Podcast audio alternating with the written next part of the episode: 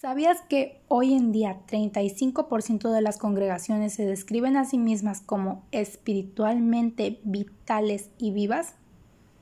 Las estadísticas más alarmantes involucran a los adolescentes y adultos jóvenes. Muchos de ellos abandonan la iglesia después de la escuela secundaria y solo un porcentaje de ellos regresa de manera regular y sostenida. ¿Con qué frecuencia te congregas? ¿Has visto en los últimos años deserción de parte de tus conocidos? Si tus respuestas no son exactamente con frecuencia o no, te quiero animar a que pienses en lo siguiente. La mayoría de los que escuchamos este podcast, Una chica impresionada, según nuestras estadísticas, tenemos entre 15 y 27 años. Si te das cuenta, la mayoría nos encontramos en la edad en la que nuestra única ocupación es la escuela. Tal vez algunos ya están trabajando, algunos están por comenzar una vida laboral, pero la mayoría coincidimos en una cosa. No nos hemos casado aún, aún no tenemos hijos, aún no somos aprendices en la cuestión de la crianza. Así que, por un instante, pensemos en el futuro.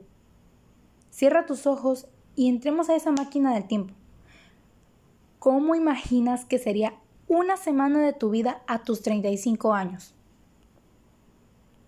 Yo me imagino como un arquitecto, feliz de la vida que le está dando Dios, trabajando como maestra, dando clases a los chicos de secundaria y prepa tecnológica, retribuyendo un poco de lo que esas escuelas contribuyeron en la formación de mi carrera, y con mi propia microempresa que pueda manejar desde la comodidad de mi casa, tal vez como diseñadora de interiores o como diseñador gráfico, casada con el varón que Dios tiene para mí, con una pequeña familia de dos hijos, aquí con ustedes cada día de la semana, continuando un legado de enseñanza y aprendizaje mutuos, en otras horas del día disfrutando de mi vida familiar en la sala de mi casa, y en otras horas sirviendo a Dios en mi congregación, volteando a ver a la entrada de la iglesia, viendo cómo llegan más familias y más jóvenes interesados en escuchar la palabra de Dios.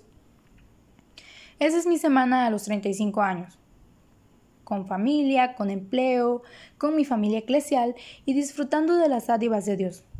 Ahora, ni siquiera me voy a atrever a preguntar qué pensaste tú. Tú sabes lo que pasó por tu mente.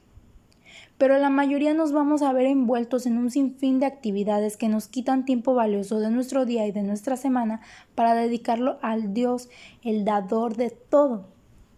Entonces, si no tenemos espacio en nuestra semana para Dios, crees que seremos personas de 6 a los 35 años?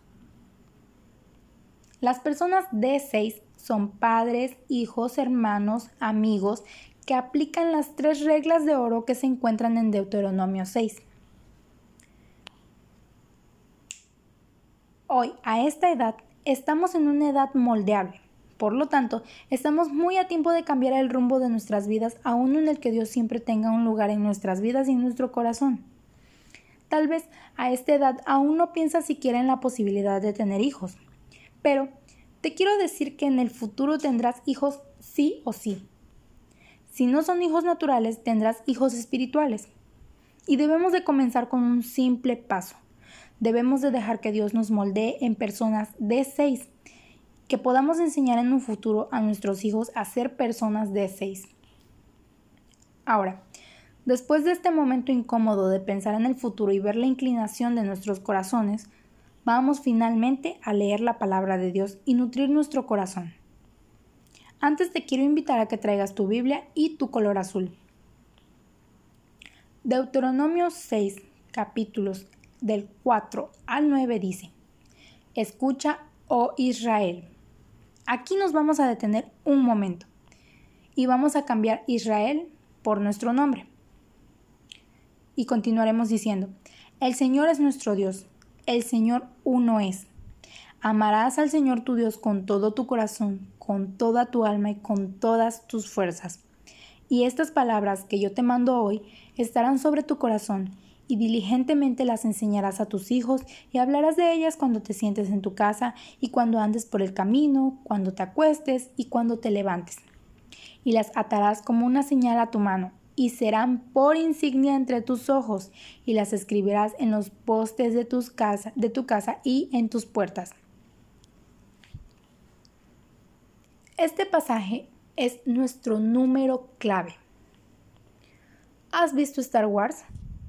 Te confieso que yo no soy una fan número uno de Star Wars, pero sí me gusta ver las películas y series que ha sacado Lucasfilm.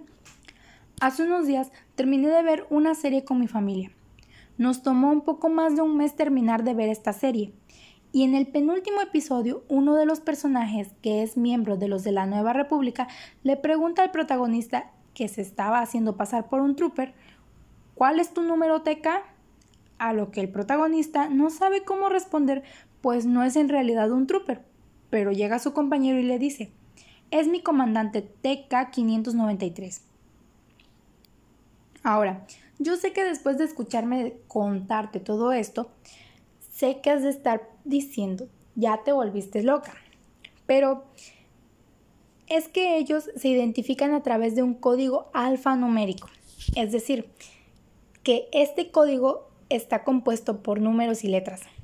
Y en este número clave los demás pueden identificar a cada uno de ellos, saber en automático quién es, cómo es y a qué se dedica. Lo mismo sucede con las personas D6. D6 es un código alfanumérico que representa a Deuteronomio capítulo 6 y que nos permitirá fácilmente memorizarlo. Y es precisamente el código con el que todos los que nos rodean nos deben identificar en donde sea que nos vean que al vernos, al ver nuestras futuras generaciones, ellos puedan ver en cada uno de nosotros un buen cristiano que enseña y que trata de poner en práctica las tres reglas de oro de Deuteronomio 6. Si tienes cerca tu diario devocional, te quiero pedir que tomes nota de lo siguiente y que recuerdes por el resto de tu vida lo que escribiremos. Y no solo eso, sino que prometas que se lo pasarás a tus futuras generaciones y que ellos también puedan conocer qué número clave deben deportar.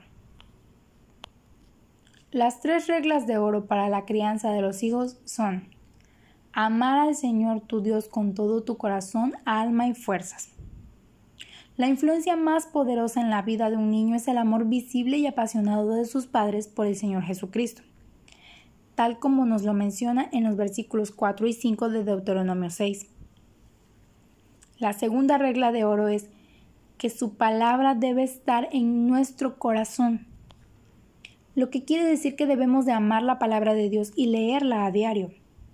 Es más importante que los posts que puedes revisar en Facebook, en Instagram o cualquier red social cada mañana al despertar.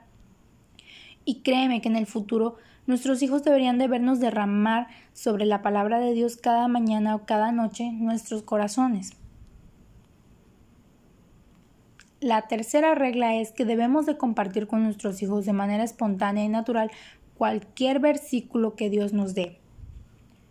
El conocimiento no es para almacenarlo, es para compartirlo. Así que no debemos de guardarnos para nosotros mismos lo que leemos en la Biblia, lo que Dios nos enseña por medio de su palabra. Así que recuerda que debes de hablar con ellos en todo momento acerca de lo que dice la palabra de Dios. Cuando las conversaciones naturales del hogar están salpicadas de la palabra de Dios, es como plantar semillas constantemente en los fértiles corazones de nuestros jóvenes.